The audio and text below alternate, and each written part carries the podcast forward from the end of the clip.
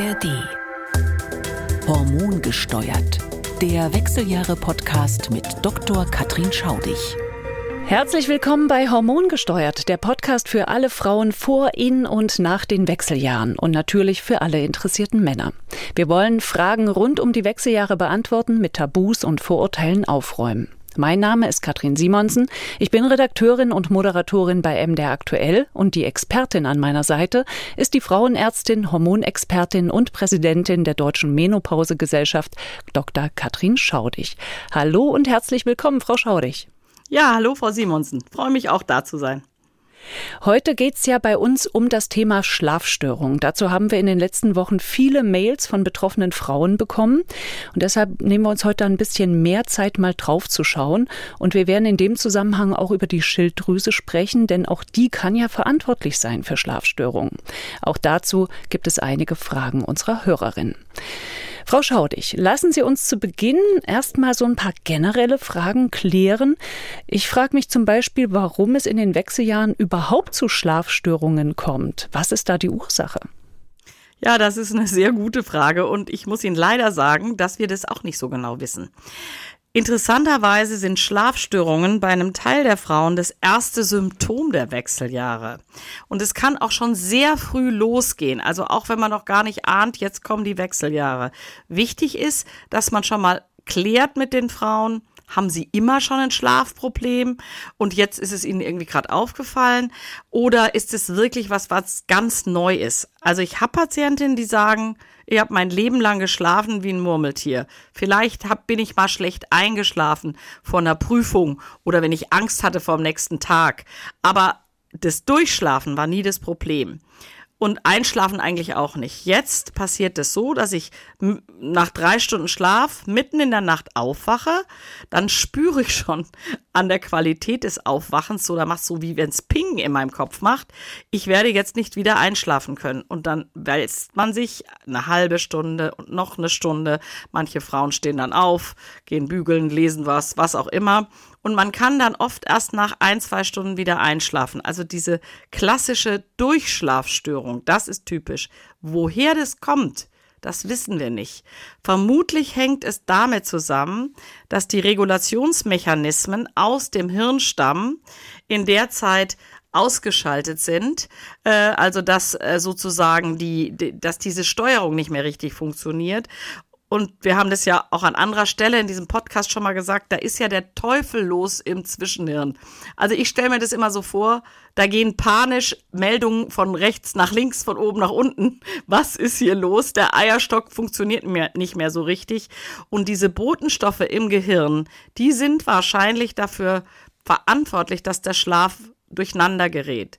Wir wissen, dass gerade die frühe Wechseljahrsphase besonders anfällig ist für Störungen im Bereich des Gehirns. Das betrifft den Schlaf, betrifft aber auch die Stimmung und betrifft auch so ein bisschen die Konzentrationsfähigkeit, also die Kognition, wie der Mediziner sagt.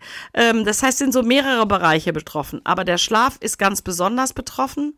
Ich frage mich immer, ob nicht die Schaltvorgänge, die wir erst neuerdings entdeckt haben im Gehirn, ich sage mal als Stichwort die Neurokinin B-Neurone oder das Kispeptin, die ganz entscheidend an der Steuerung des Zyklus beteiligt sind, ob die nicht da irgendwas auslösen im Bereich des Zwischenhirns, was den Schlaf quasi ausnockt. Aber warum es ist, wissen wir nicht.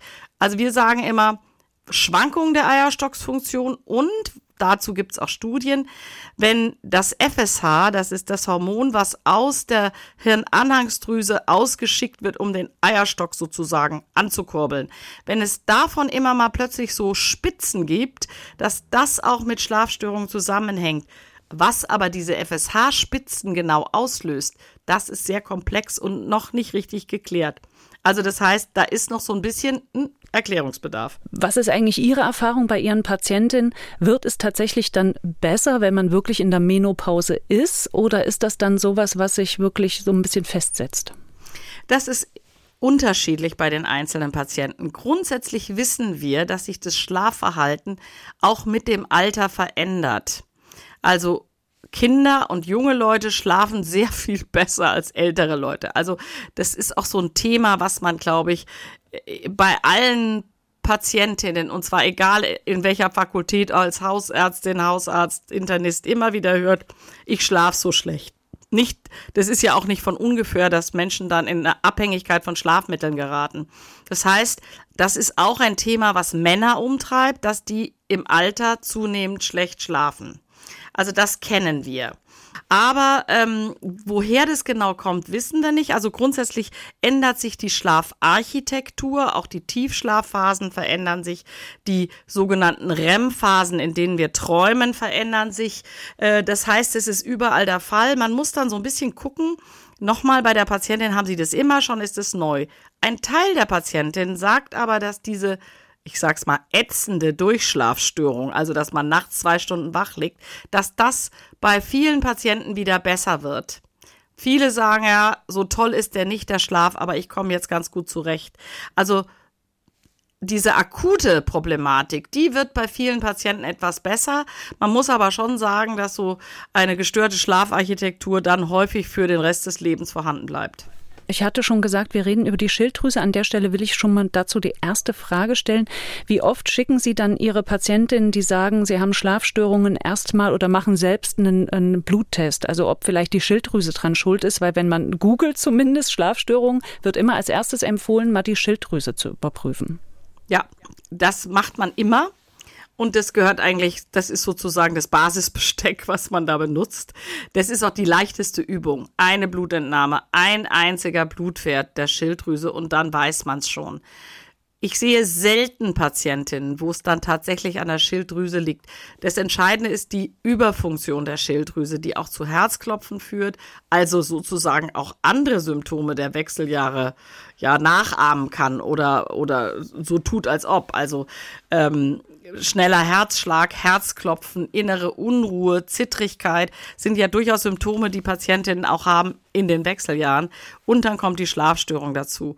Im Unterschied zu den Wechseljahren ist es so, dass die Schilddrüsenüberfunktion meist zu einer Gewichtsabnahme führt. Das ist ja nun das Gegenteil von dem, was die Patientinnen in der, in der Perimenopause sagen. Ich sehe das aber tatsächlich gelegentlich. Ich würde mal so sagen, hm, Einmal im halben Jahr sehe ich eine Patientin, wo ich tatsächlich eine Überfunktion der Schilddrüse rausfische. Die muss dann aber zum Internisten. Bei den allermeisten Patienten checke ich das und sehe, ah, die Schilddrüse ist es nicht. Sollte man einmal gucken. Sie haben gesagt, einen Wert brauchen Sie, das ist dieser sogenannte TSH-Wert, wird im ja, Blut getestet. Genau. Ne? Der TSH-Wert reicht, reicht, in aller Regel. Und die Schilddrüse ist sozusagen, für Patientinnen ist das immer ein bisschen schwierig zu verstehen, umgekehrt äh, reguliert. Wenn der TSH-Spiegel hochgeht, heißt das, ich habe zu wenig Schilddrüsenhormon. Das TSH ist ähnlich wie das FSH, das Hormon, was die Schilddrüse stimuliert zum Arbeiten. Wenn die Schilddrüse nicht genügend arbeitet, geht das TSH hoch. Dann habe ich eine Unterfunktion, die nicht zu Schlafstörungen führt. Wenn es, wenn die Schilddrüse zu viel Schilddrüsenhormon produziert, dann geht das TSH runter, weil die Hirnanhangsdrüse denkt, ja, ich muss ja jetzt die Schilddrüse nicht noch stimulieren. Die macht ja schon genug. Das heißt, je niedriger der TSH-Wert ist, desto mehr Schilddrüsenhormon ist vorhanden und bei einer manifesten Schilddrüsenüberfunktion ist der TSH-Spiegel unterdrückt, dann ist keiner mehr da. Und dann weiß ich, aha, jetzt muss ich nachschauen. Sie haben vorhin schon dieses Szenario geschildert, man schläft zwar ein, aber nach so drei, vier Stunden macht's Ping und auf einmal ist man wach. Äh, Frauen schildern auch, dass sie erst gar nicht einschlafen können, also dass sie ewig brauchen, um in den Schlaf zu finden. Ist das auch äh, den Hormonen geschuldet oder ist das dann, hat es eine andere Ursache? Also ich würde mal sagen, beim Einschlafen, da muss man ganz viel bedenken. Es gibt dann so Maßnahmen zur Schlafhygiene, so heißt es immer ganz schön. Wir haben zum Beispiel bei uns in der Praxis so einen Zettel. Wenn die Patientinnen mir sagen, ich kann nicht einschlafen, dann gebe ich denen erstmal den Zettel. Was ist das? Möglichst kühle Raumtemperatur, möglichst keine digitalen Medien, direkt vorm Einschlafen. Man weiß zum Beispiel, dass dieses Blaulicht, was wir bei den digitalen Medien immer dabei haben, dass das auch das Einschlafen behindern kann. Also, dann sollte man auch möglichst keinen Sport machen, innerhalb einer Stunde vorm Einschlafen. Das sind alles so Dinge, ähm, möglichst auch das Schla den Schlafraum. Der Schlafraum sollte ein Raum sein, mit, an, in dem man sich tagsüber nicht aufhält. Ich meine, wenn man eine kleine Wohnung hat, kann man das nicht verhindern vielleicht. Aber das sind alles so kleine Tricks, kann man sich auch runterladen im Internet.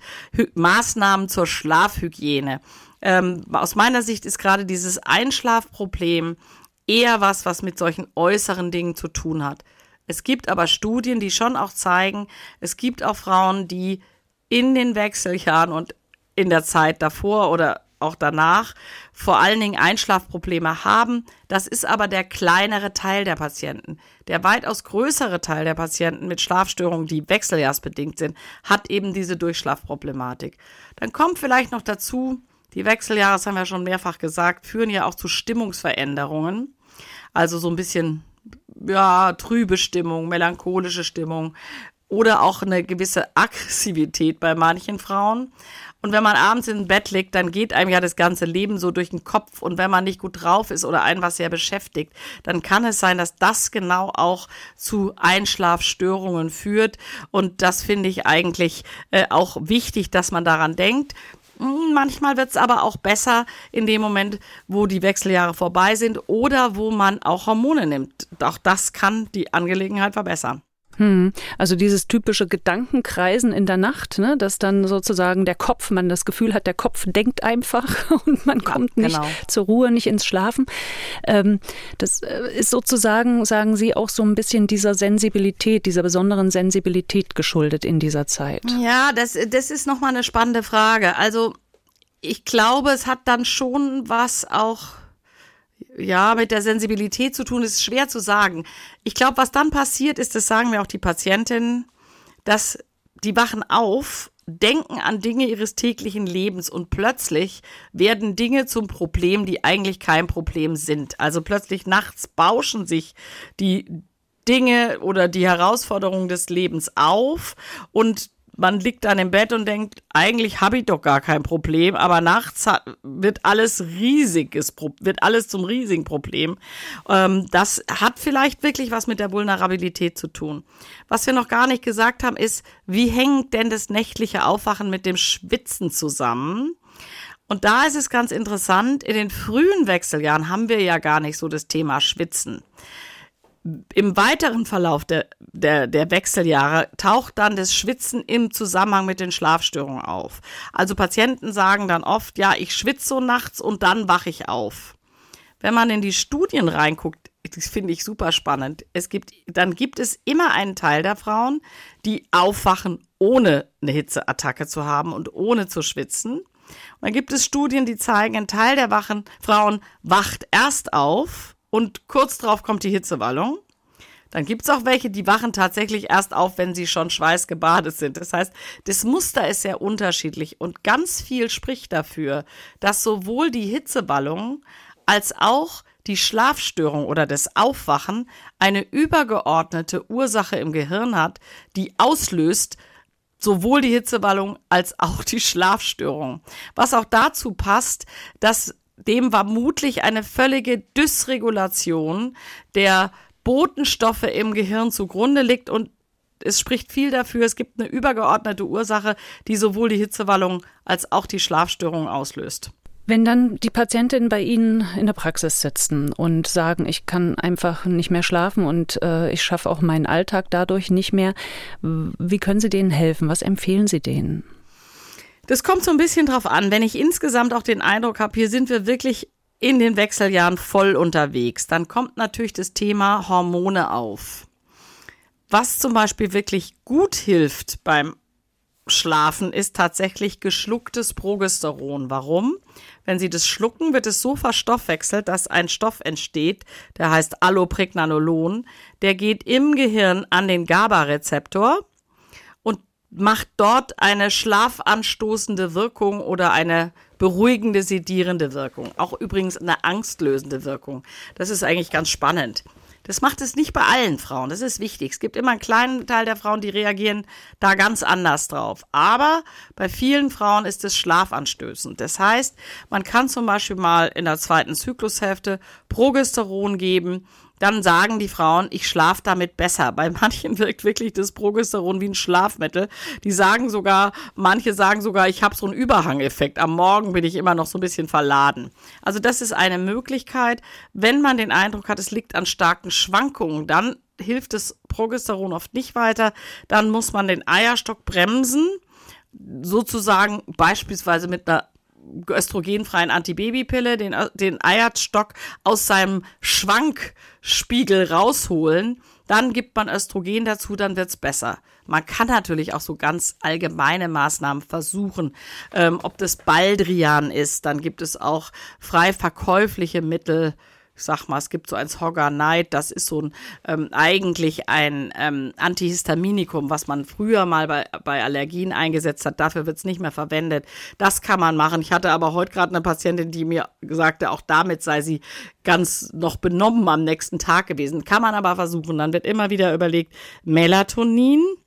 Da gibt es inzwischen schon ein paar Daten, dass wenn Sie Melatonin regelmäßig nehmen, also das ist nicht sowas, was Sie sozusagen nach Bedarf nehmen, sondern das müssten sie regelmäßig nehmen. Da streiten sich auch die Geister, wie viel sie nehmen müssen, ob sie zwei, drei oder fünf Milligramm nehmen müssen, ähm, 30 Minuten vorm Schlafen gehen. Und ähm, auch da wird eben gesagt, das muss man jeden Tag nehmen, nur dann gewöhnt sich das, der Kopf daran.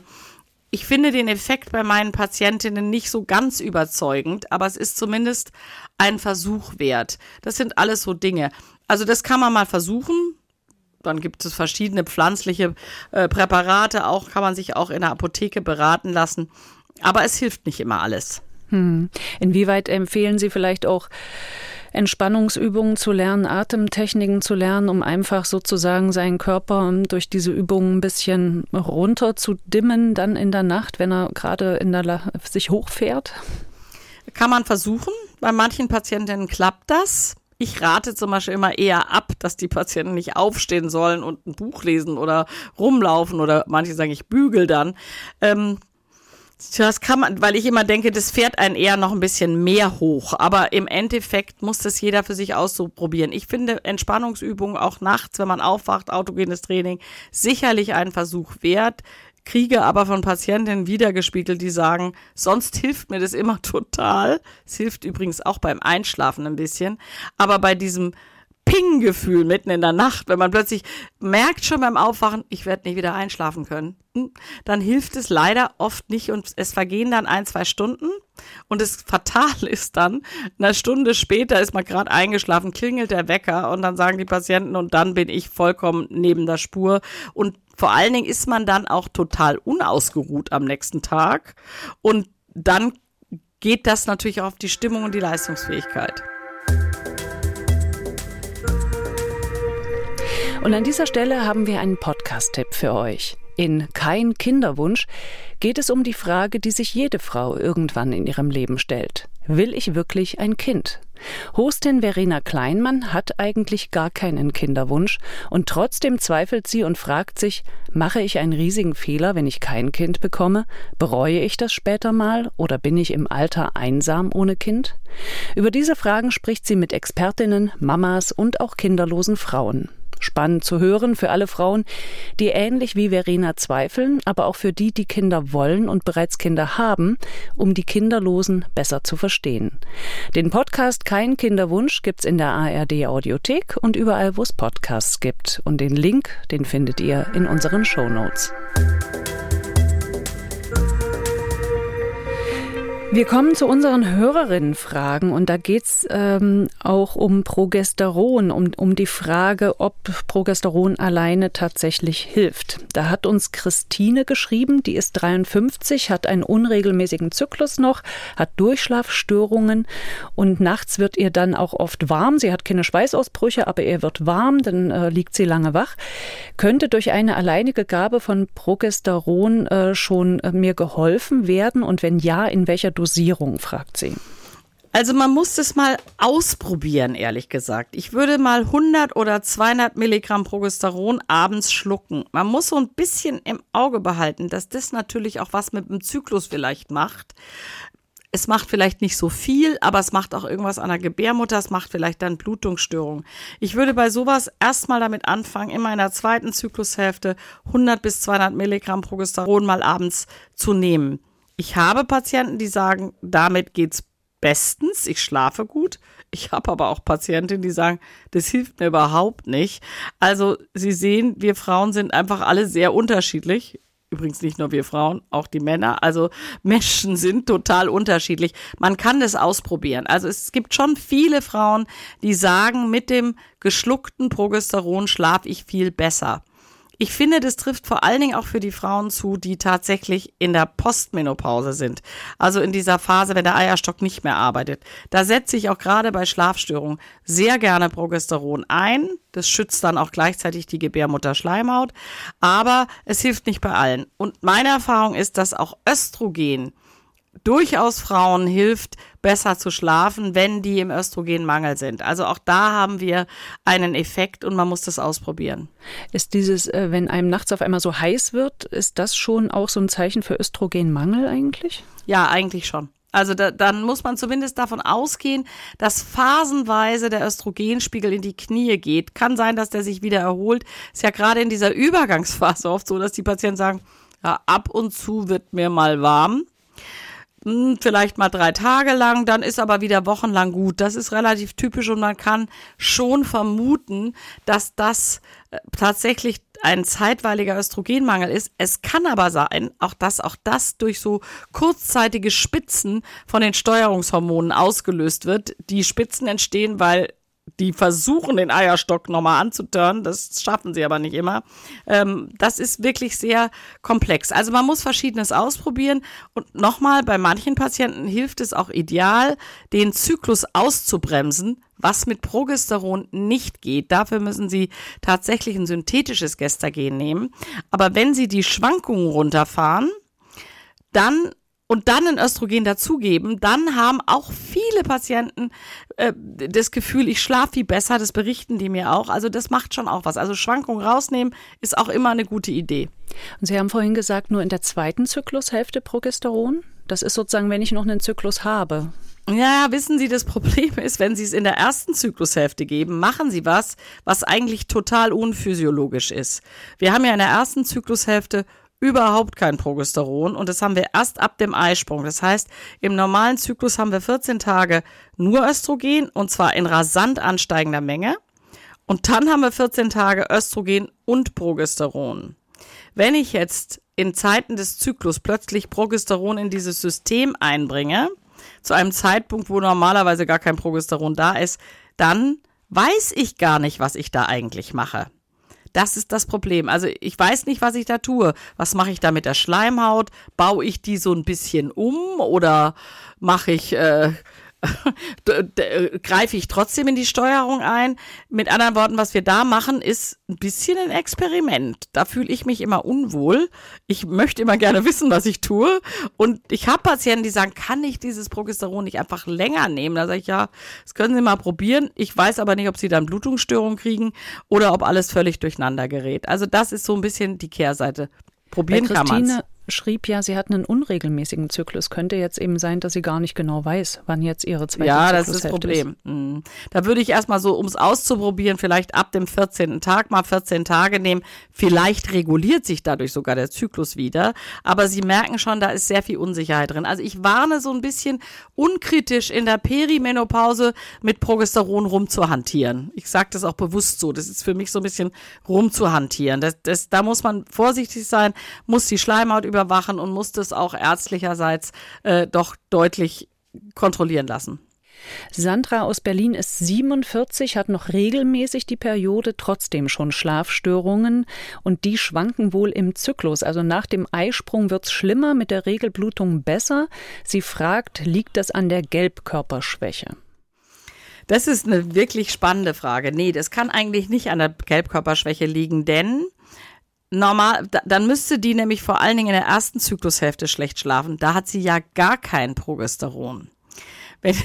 Das ist so ein bisschen paradox, ja. Also die hat zum Beispiel dann, wenn eigentlich Progesteron da ist und solange der Zyklus regelmäßig ist, hat die einen Eisprung und auch eine Progesteronwirkung. Trotzdem schläft sie schlechter. Jetzt kommt noch mal was, was schwer zu verstehen ist, aber es ist so und da gibt es auch Studien zu. Es gibt Frauen, bei denen das eigene Progesteron eine paradoxe Wirkung macht. Das heißt, es wirkt an diesem GABA-Rezeptor im Gehirn, wo es eigentlich sedierend wirken soll, wirkt es paradox. Das heißt, es kann sogar genau das machen, was jetzt die Hörerin gefragt hat, nämlich dass es sogar den Schlaf verschlechtert.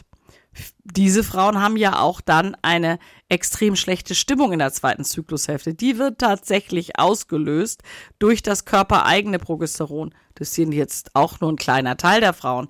Aber es gibt es. Und ich finde so ein bisschen bei dieser Frage von der Hörerin hört sich das so ein bisschen an wie, hm, die reagiert nicht gut auf ihr eigenes Progesteron und, und die hat wahrscheinlich einfach eine nicht mehr ausgewogene Produktionsleistung von Progesteron und Östrogen. Ich würde, wenn die das so explizit sagt, zweite Zyklushälfte ist besonders schlecht, wäre meine Strategie in der Situation, jetzt unterdrücken wir mal den Eisprung, schaffen gleichmäßige Verhältnisse. Das ist das so ein bisschen, äh, das Gehirn ist, möchte es möglichst ganz gleichmäßig, immer von acht bis fünf arbeiten sozusagen. Also ich übertreibe es jetzt mal. Ja, also so möglichst keine Schwankungen. Und immer wenn was außer Takt gerät, dann mag das das Gehirn nicht und kann bei nicht allen, aber beim Teil der Frauen Schlafstörungen machen. Also bei jemandem, so wie das geschildert wird, die explizit in der zweiten Zyklushälfte eine Verschlechterung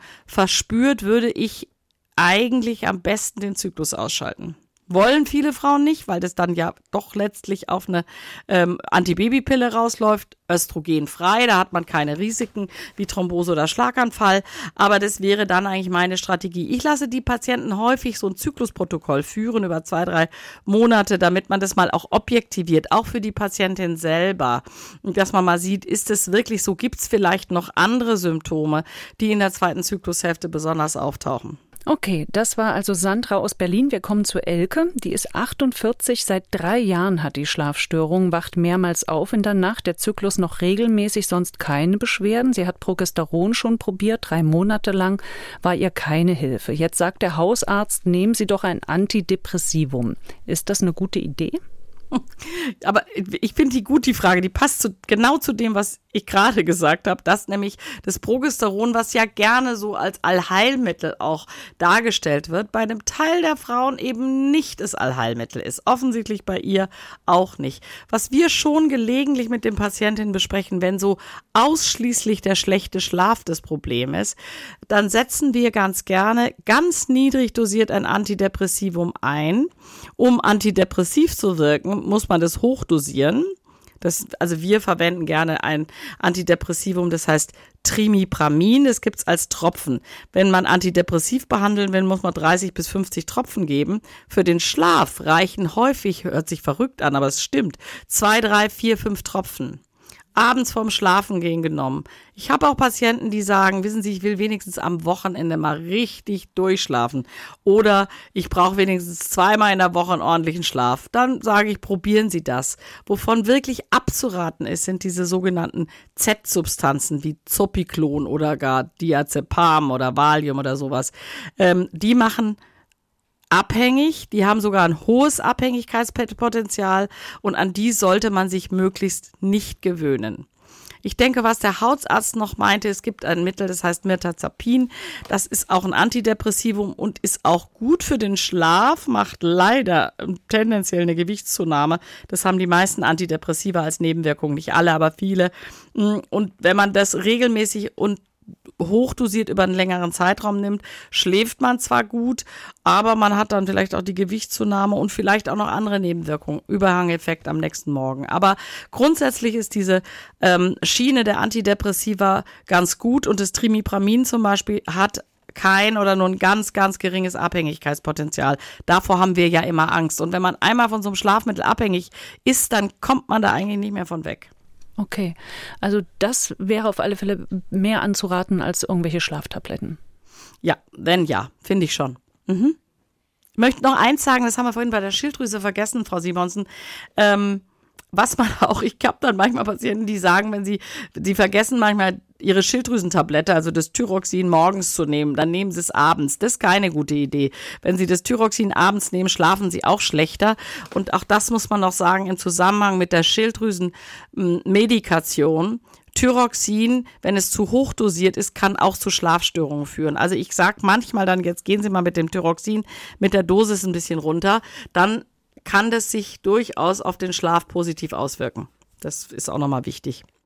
Inwieweit macht es eigentlich Sinn, so bei Schlafstörungen auch mal äh, die Vitamine zu checken? Ich habe gelesen, ein Eisenmangel oder Vitamin D-Mangel kann Schlafstörungen auslösen und auch Vitamin B6, Zink und Magnesium sollen sehr wichtig sein für einen guten Schlaf. Ja, wissen Sie, wenn das da wirklich gute Daten gäbe, dann würde keiner mehr Schlafmittel nehmen. Ich bin, ich sag's jetzt mal so. Also man kann es alles probieren. Magnesium zum Beispiel tatsächlich macht ein bisschen müde, beruhigt auch so ein bisschen, fährt so ein bisschen runter. Ähm, Vitamin D, dem wird ja alles Mögliche nachgesagt an positiven Wirkungen. Das ist bei ausreichender Versorgung die Stimmung verbessert, dass es einen besser schlafen lässt. Ich gebe zu, Sie merken schon an meiner Haltung, ich habe da so geringe Zweifel dran. Aber im Zweifelsfall kann man das alles mal ausprobieren und es kann durchaus sein, dass es im Einzelfall tatsächlich jemanden nach vorne bringt. B-Vitamine, auch Vitamin D kann man ausprobieren und vielleicht ist es genau auch das und Vitamin D ist sowieso wichtig. Von allen Nahrungsergänzungsmitteln, über die immer gesprochen wird, ist es sinnvoll, die zu nehmen, ist eigentlich die beste Datenlage, die fürs Vitamin D. Da sollte man eine ausreichende Versorgung haben. Halte ich für total wichtig. Dann kommen wir jetzt zu Carla, 56, hat ab und zu nach ihrer Periode seit einiger Zeit Schlafstörungen, Stimmungsschwankungen, Muskelschmerzen und die, sie würde sehr gern eine Hormonersatztherapie transdermal ausprobieren, hatte aber vor zwei Jahren eine Lungenembolie, nimmt Blutverdünner. Jetzt sagt der Hämatologe, Östrogen ist kein Problem, ihre Gynäkologin hält sich zurück. Ja, das ist natürlich, wissen Sie, in den ganzen Hormonen, leider auch in den transdermalen, also über die Haut zugeführten, steht drin, äh, Zustand nach Embolie ist eine Kontraindikation, also darf man theoretisch nicht nehmen. Da muss man sagen, da unterscheiden leider die Behörden eben nicht zwischen der geschluckten und äh, über die Haut zugeführten Therapie. Geschluckte Therapie, absolutes No-Go, ist klar, wissen wir auch alle schon. Und bei der transdermalen Therapie würde ich mich durchaus trauen, zumal die Patientin noch Gerinnungshämmer nimmt. Ja, also die ist ja eh jetzt in einer Situation mit den Gerinnungshämmern, wenn sie die regelmäßig nimmt und ausreichend dosiert, dann hat die ja eh kein erhöhtes Thromboserisiko oder Embolierisiko mehr. Da würde ich mich absolut trauen, transdermal Östrogene zu geben äh, hätte ich jetzt nicht so ein Problem. Was ich bei solchen Patientinnen, die schon grundsätzlich eine Risikosituation haben. Was ich da auf keinen Fall will, ist, dass ich zu hohe Östrogenspiegel erzeuge durch meine Therapie. Und da muss man auch bei dieser Patientin, die noch selber gelegentlich blutet, ein bisschen aufpassen, dass man nicht auf einen vielleicht vorübergehend mal ordentlich arbeitendes Ei äh, Ovar, also äh, ordentlich arbeitenden Eierstock, nochmal Östrogen oben drauf legt. Dann ist vielleicht der Spiegel zu hoch und diese Anschiebung der Gerinnung, die ist hat ja was damit zu tun mit der schieren Östrogenmenge in der Leber. Wenn ich Östrogene schlucke, steigt diese Menge rasant an. Aber wenn ich jetzt von Haus aus zu viel Östrogen habe, habe ich da auch ein etwas erhöhtes Risiko. Nochmal, bei jemand, der einen Gerinnungshemmer nimmt, da wäre ich da sowieso ziemlich entspannt. Bei jemand, der keinen Gerinnungshemmer nimmt, messe ich tatsächlich unter einer transdermalen Therapie doch gelegentlich mal den Östrogenspiegel, um sicher zu sein, dass ich nicht zu hoch dosiere. Da will ich wirklich möglichst im unteren Bereich bleiben und, äh, und gerade so, dass die Patientin beschwerdefrei ist. Bei der Patientin, die Sie gerade geschildert haben, die ja auch Schlafstörungen hat, da muss man sich natürlich fragen, wenn die noch ab und zu blutet, ob man nicht doch die Schiene fährt, Eierstock nochmal runterfahren und ein Östrogen dazu. Das hilft ihr möglicherweise für alle diese geschilderten Symptome und auch für den Schlaf muss man ausprobieren. Gibt es kein Patentrezept. Und wenn Sie ihr bioidentisch Östrogen geben würden ohne diese Pille, dann auch Progesteron dazu? Da kann man Progesteron dazugeben, man kann auch Dydrogesteron dazugeben. Das ist ja fast so gut wie äh, bioidentisches Progesteron oder fast dasselbe. Beide Möglichkeiten gehen, muss man ausprobieren. Karin hat uns geschrieben, die hat mit Schlafstörungen eigentlich schon alles durch. Das begann mit 45, da wachte sie nach vier bis fünf Stunden auf. Manchmal hatte sie dann Schweißausbrüche, lag dann wach. Seit sie 50 ist, nimmt sie ein Hormonpflaster, 75 Mikrogramm und 100 mhm. Milligramm Progesteron, vorher mal auch 200 Milligramm. Mhm. Aber das hat nicht geholfen bei den Schlafstörungen. Dann war sie in der Schlafambulanz beim Psychologen, in der Hormonambulanz. Jetzt ist sie schon 59 Jahre alt, hat seit 14 Jahren Schlafstörungen und fragt, ob es irgendwie einen Rat für sie gibt, was sie machen kann. Also man muss bei den, also bei den Schlafstörungen, ich würde da tatsächlich mal einen Schlafexperten aussuchen. Es gibt ja Schlaflabore, wo man auch genau guckt, wie ist das Muster des gestörten Schlafes. Da gibt es ja schon eine ganze Reihe von anderen Ursachen, die für den Schlaf verantwortliches sein können. Allem voran ist auch ein Schlafapnoe-Syndrom. Das heißt, dass man im Schlaf, dass man der Atem aussetzt. Das betrifft nun besonders übergewichtige Personen, ähm, kann aber im Einzelfall auch mal bei normgewichtigen deswegen sein. Das heißt, ich glaube, in so einer Situation mit offensichtlich so hartnäckigen Schlafstörungen würde ich mich in die Hand eines Spezialisten begeben, mal ein Schlaflabor, so eine Nacht im Schlaflabor verbringen und einfach mal genau gucken, was ist denn eigentlich mit dem Schlaf? Ja, finde ich, hört sich schon sehr schlimm an. Da wäre jetzt auch die für mich meine Kandidatin für dieses Antidepressivum. Aber da würde ich, glaube ich, einen Schlafspezialisten zu Rate ziehen. Denn wenn auch die Hormone nicht helfen, muss es ja eine andere Ursache haben. Beatrice aus Augsburg hat geschrieben, sehr geehrte Frau Schaudig, mit Begeisterung lausche ich Ihrem Podcast und habe ihn schon an viele Freundinnen weiterempfohlen. Das freut, freut uns natürlich mich. sehr. Na klar. Gegen meine massiven Schlafstörungen nehme ich seit drei Jahren Famenita, das ist das Progesteron, 200 Milligramm, Gynokardin, also Östrogen, zwei Hübe, einen morgens, einen abends und trotzdem schlafe ich maximal sechs Stunden. Ja, das ist das, was ich auch vorhin schon gesagt habe. Der Schlaf verändert sich mit dem Alter. Sechs Stunden ist ja so schlecht nicht, aber für viele ist es auch zu wenig. Ich würde da immer auch an der Schlafhygiene arbeiten. Ich würde auch mal erwägen, die Hormondosis nochmal hochzufahren, zum Beispiel auf 300 Milligramm Progesteron und vielleicht auch ein bisschen mehr Gel. Ausprobieren, ob das was ändert. Wenn das nichts ändert, dann kann man es auch wieder sein lassen. Das würde ich alles so mal ausprobieren und ansonsten auch nochmal diesen Antidepressiva Versuch erwägen und vielleicht kann man an der Schlafhygiene noch ein bisschen was machen. Das müsste man auch erwägen. Meine Ärztin hatte mir damals empfohlen, ich habe vorm Schlafen 200 Milligramm Progesteron und dann, als ich aufgewacht bin in der Nacht, nochmal 100 nachgenommen. Mhm. Hat es geholfen? Mhm, hat mir geholfen. Ja, das wird im Einzelfall helfen, im Einzelfall nicht. Auch das ist theoretisch möglich. Da muss man dann aufpassen, dass am nächsten Morgen Fahrtüchtigkeit besteht. Also ich sage manchmal im Scherz, viel Progesteron lässt manche Patientinnen nahezu ins Koma fallen. Also wir haben das alles schon erlebt.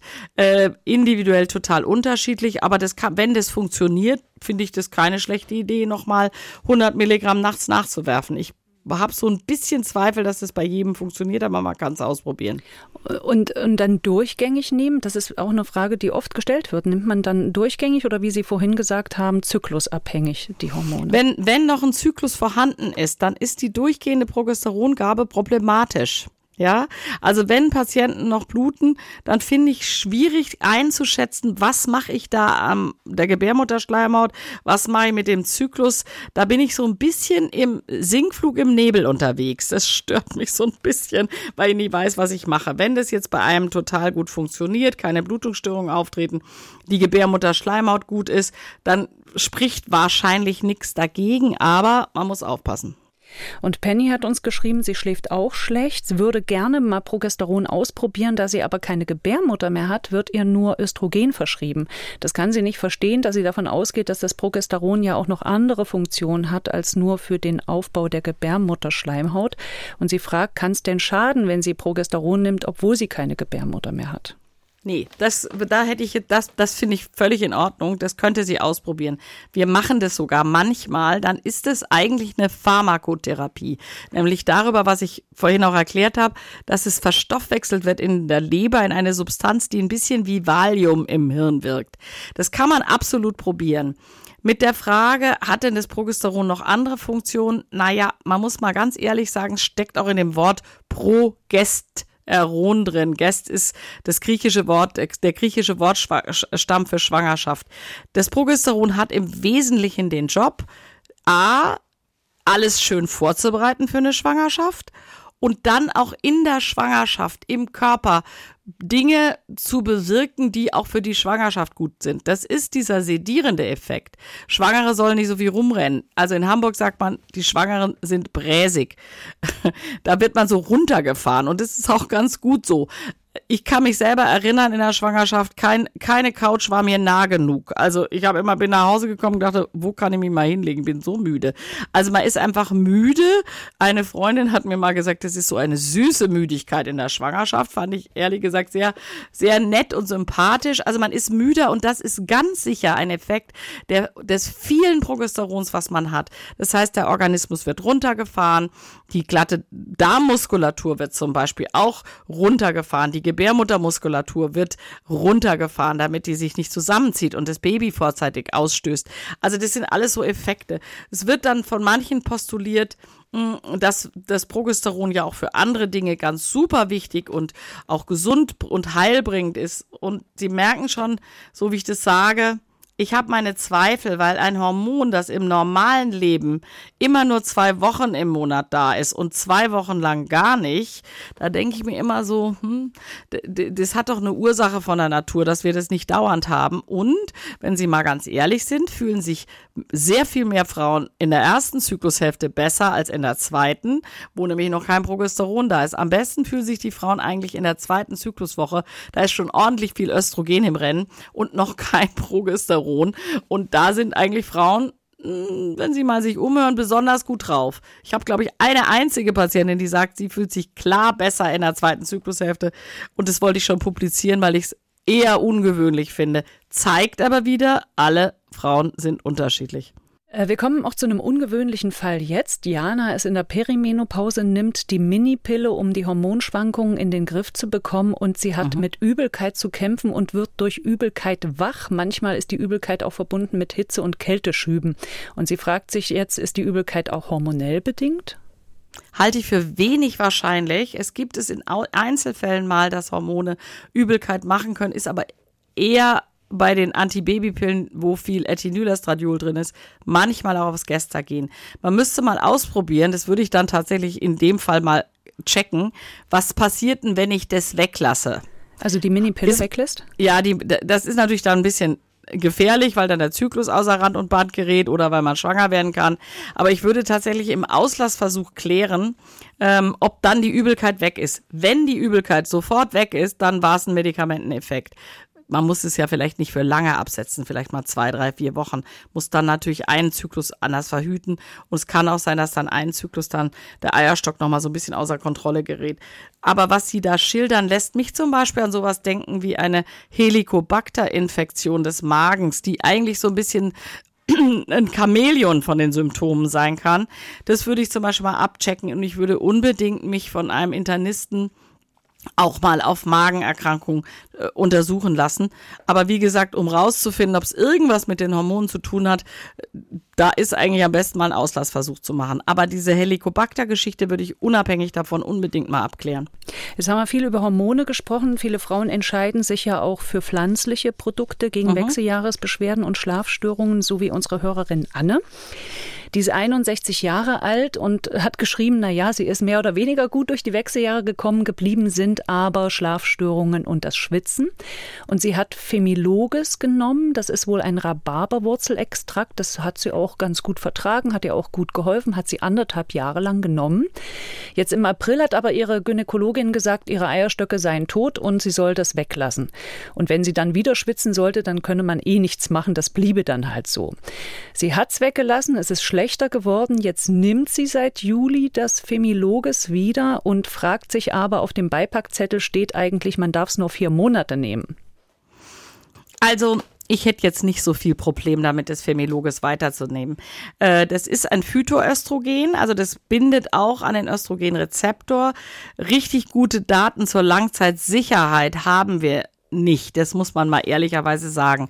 Es ist ein pflanzliches Produkt. Manche dieser Phytoöstrogene sind zum Beispiel dafür bekannt, dass sie Leberwertprobleme machen oder was auch immer. Von dem Remifemin, das ist die Traubensilberkerze, die kein Pflanzenöstrogen ist, also kein Phytoöstrogen. Da weiß man zum Beispiel, dass es in Einzelfällen mal auf die Leber schlägt. Also jemand, der zum Beispiel einen Leberschaden hat, da wäre ich auch mit solchen Substanzen immer ein bisschen vorsichtig. Aber ich hätte jetzt nicht so ein Riesenproblem, das Femiloges weiterzugeben, wenn es ihr hilft. Und ich habe auch Patienten, die sagen, das hilft mir wirklich. Das geht auch so in die Richtung wie Rotklee, Hopfen, Sojaprodukte. Das sind alles diese Phytoöstrogene. Das kann man meines Erachtens relativ sicher versuchen. Und länger auch, länger nehmen. Mhm. Die Frage ist ja, Sie haben gesagt, manche Frauen bei Ihnen in der Praxis, die schwitzen ja noch mit 80. Könnte Sie das auch jetzt bis 80 ja. nehmen? Ja, okay. hätte ich kein Problem mit. Okay. Sie haben schon gesagt, Traubensilberkerze ist äh, für die Leber manchmal ein bisschen ähm, sozusagen schwierig. Da hat uns Kerstin einen Artikel geschickt, wo genau davor gewarnt wird. Wie gefährlich ist denn das? Naja, wissen Sie, also wenn ich jetzt jemand habe, der mir, wo ich schon aus irgendeinem Grund weiß, die hat erhöhte Leberwerte, da würde ich die Finger von Semizifuga lassen, weil ich wirklich nicht weiß, ob das das Problem explodieren lässt. Insgesamt ist es eine seltene Nebenwirkung. Ich würde bei jemand, der das Zimizifuga sehr lange nimmt, da würde ich mal so einmal die Leberwerte checken. Wenn die jungfräulich sind oder völlig unauffällig, hätte ich jetzt gar nicht so ein großes Problem. Ich denke, das ist eine, ein seltenes Phänomen. Auch das ist natürlich wieder so mäßig gut untersucht. Warum? Naja, das sind alles Nahrungsergänzungsmittel, die unterliegen nicht den strengen Auflagen der Behörde. Das heißt, die müssen auch nicht dauernd kontrolliert werden. Also das heißt, wir haben nicht so wahnsinnig gute Daten dazu, was jetzt passiert, wenn 10.000 Frauen hm, eines dieser Präparate nehmen und wie viele da eine Leberwerterhöhung kriegen. Meistens sind es An Einzelfallberichte, wobei irgendjemand was aufgefallen ist, eine stärkere Leberentzündung oder was auch immer. Und dann hat man geguckt, oho, was nehmen die denn so für Präparate? Und schwuppdiwupp hat man gesehen, da ist so ein Phyto, so ein Pflanzenöstrogen am Rennen und jetzt setzen wir es mal ab und dann, wenn es dann besser wird, dann weiß man erst, muss einen Zusammenhang geben. Also wir haben extrem ungenaue Daten dazu, wie häufig sowas ist. Aber ich sag's mal so in meiner Praxis, ich persönlich habe das noch nie erlebt, dass jemand mit sowas kam, ähm, was nicht heißt, dass es nicht immer mal vorkommen kann. Man muss einfach so ein bisschen aufpassen. Dann kommen wir jetzt zur Schilddrüse. Wir haben ja schon zu Beginn unseres Podcasts kurz darüber gesprochen und äh, wir haben auch dazu einige Fragen erhalten und zwar unter anderem die Frage, ob denn sozusagen die Wechseljahre aus der auch der Auslöser für eine Schilddrüsenüber- oder Unterfunktion sein können oder warum tritt das in dem Alter bei so vielen Frauen auf? Also vielleicht tritt's deswegen auf, weil man einfach mal nachguckt, ja. Also die haben Beschwerden und da wird irgendwie eine Blutuntersuchung gemacht und ich habe ja vorhin schon gesagt, die Schilddrüse sollte man immer mit abklären. Es ist ein Kreuzchen auf dem Zettel und oder man nimmt vielleicht sowieso Blut ab. Was wir aber wissen, dass immer alle Phasen des hormonellen Umbruchs, dazu gehört auch die Pubertät, aber dazu gehört auch zum Beispiel die Schwangerschaft. Also wenn sich hormonell wirklich was deutlich ändert, das hat Einflüsse auf unsere Immunologie, also auf die Abwehrprozesse in unserem Körper.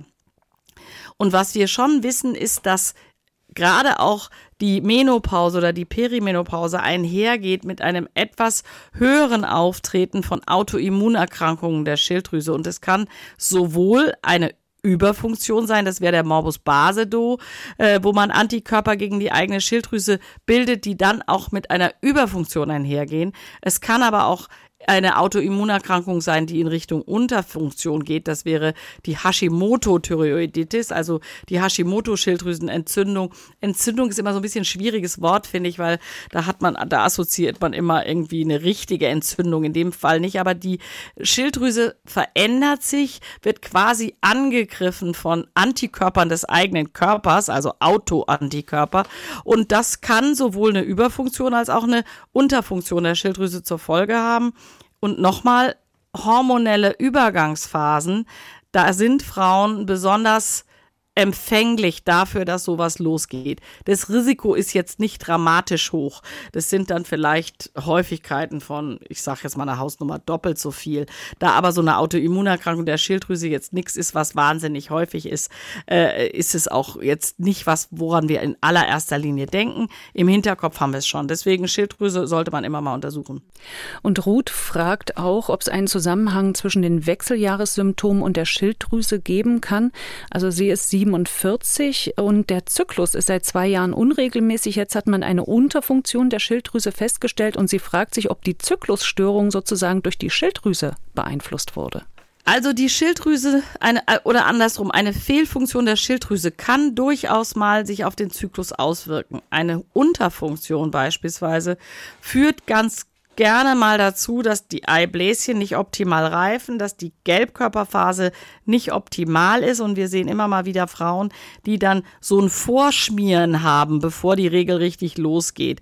Ähm, bei Frauen mit Kinderwunsch ist man ja deswegen auch ganz besonders erpicht darauf, dass die Schilddrüsenachse gut eingestellt ist, dass die Schilddrüse gut funktioniert. Je älter Frauen werden, desto, hm, würde ich mal sagen, desto großzügiger ist man da, aber es gibt absolut den Einfluss einer Schilddrüsen Fehlfunktion auf den Zyklus. Eine Überfunktion kann, auch, also eine volle Überfunktion führt auch durchaus mal dazu, dass die Regel ganz ausbleibt. Also auch bei jungen Frauen da gibt es gegenseitige Beeinflussungen.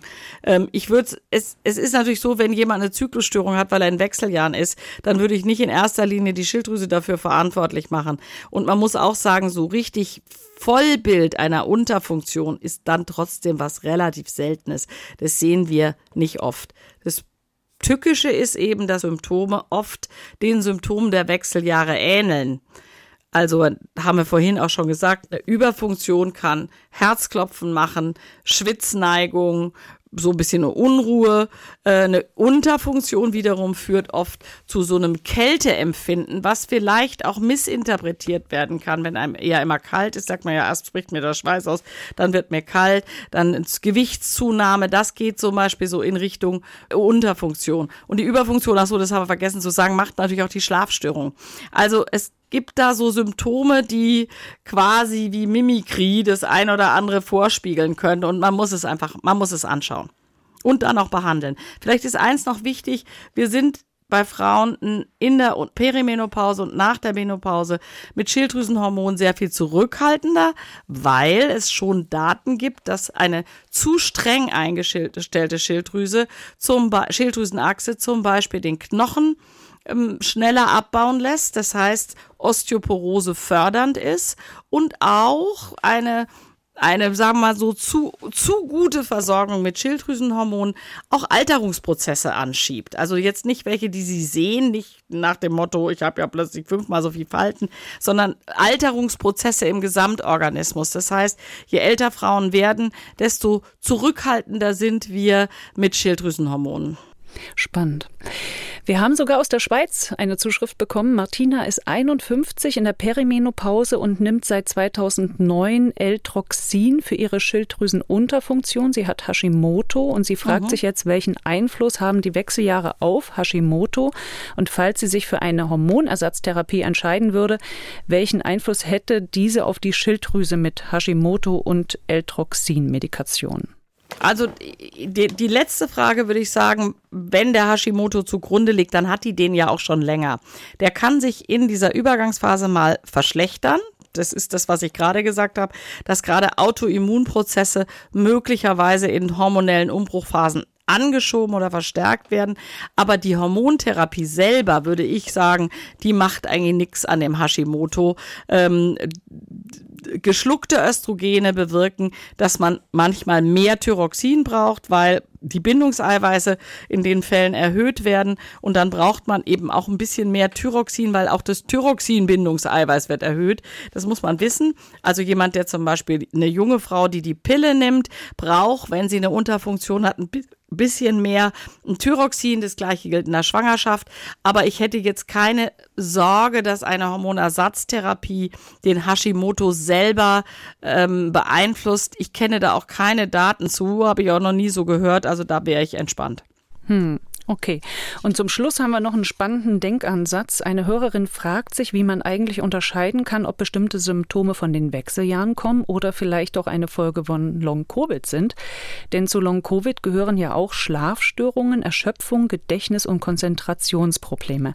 Haben Sie damit schon im Praxisalltag zu tun gehabt oder von anderen Kollegen davon gehört?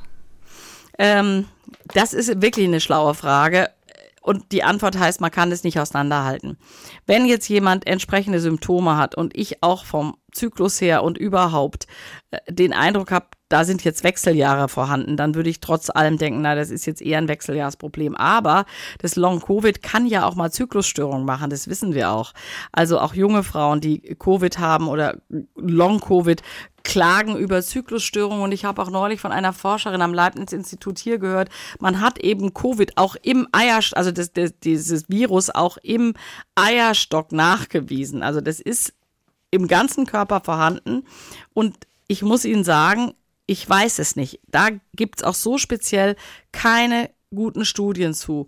Was wir wissen, ist, dass Frauen, die Hormone nehmen nach den Wechseljahren, tatsächlich äh, etwas mildere Verläufe von Covid haben, eine geringere Sterblichkeit und ähm, dass tatsächlich eine Hormontherapie einen gewissen schützenden Effekt auf die Auswirkungen einer Covid-Infektion hat. Ja, eine nette Nachricht, mal freut man sich ja mal, mal was Gutes über die Hormone auch. Äh, also das heißt, da haben wir auf jeden Fall auch einen Effekt, aber wie man jetzt die Long-Covid-Symptome von den Wechseljahrssymptomen unterscheidet, das kann ich Ihnen leider nicht sagen. Ich finde die Frage total spannend. Ich habe selber wenig Erfahrung damit, weil ich sehe praktisch kaum Long-Covid-Patienten in der Praxis. Warum auch immer. Ich glaube, so viele sind es ja Gott sei Dank nicht. Und die treffen sich jetzt dann nicht unbedingt bei mir in der Praxis. Die sind vielleicht auch so mit ihrem Long-Covid beschäftigt, dass sie ihre Wechseljahre gar nicht so richtig beachten. Wäre so eine These. Ja, vielleicht, aber das Problem könnte ja sein, dass es gar nicht auf Long-Covid zurückzuführen ist, sondern sich das irgendwie so unglücklich trifft und dass äh, Ihnen eigentlich eine Hormontherapie vielleicht helfen könnte. Völlig richtig, sehe ich auch so. Finde ich auch einen spannenden Ansatz. Habe ich noch nie was zu gehört, aber es könnte sein. Halte es jetzt nicht für vollkommen ausgeschlossen. Ja. Damit sind wir am Ende dieser Folge. Wir haben uns über Schlafstörungen unterhalten, die wirklich vielen Frauen in den Wechseljahren Probleme bereiten. Ich danke Ihnen, Frau Dr. Schaudig, äh, für diese Folge. Es war wieder sehr, sehr spannend. Vielen Dank und Ihnen noch einen schönen Tag. Vielen Dank, Frau Simonsen. Mir hat es auch sehr viel Spaß gemacht. Danke, bis zum nächsten Mal. Ja, tschüss. Und in zwei Wochen, da geht's hier bei uns in Hormongesteuert um das Thema Krebstherapie und Wechseljahre. Was macht eine antihormonelle Krebstherapie mit unserem Körper? Rutschen dann auch jüngere Frauen sofort in die Wechseljahre? Und wie kann man ihnen helfen? Nach wie vor könnt ihr uns auch gern schreiben an hormongesteuert.mdraktuell.de. Abonniert unseren Podcast und lasst gern eine Bewertung für uns da. Und natürlich freuen wir uns, wenn ihr uns weiterempfehlt an eure Freundinnen, Schwestern, Kolleginnen, Töchter, Mütter und natürlich gern auch an eure Partner und Partnerinnen. Hormongesteuert hört ihr überall da, wo ihr Podcasts hören könnt und natürlich werbefrei in der App der ARD Audiothek. Hormongesteuert. Der Wechseljahre-Podcast mit Dr. Katrin Schaudig.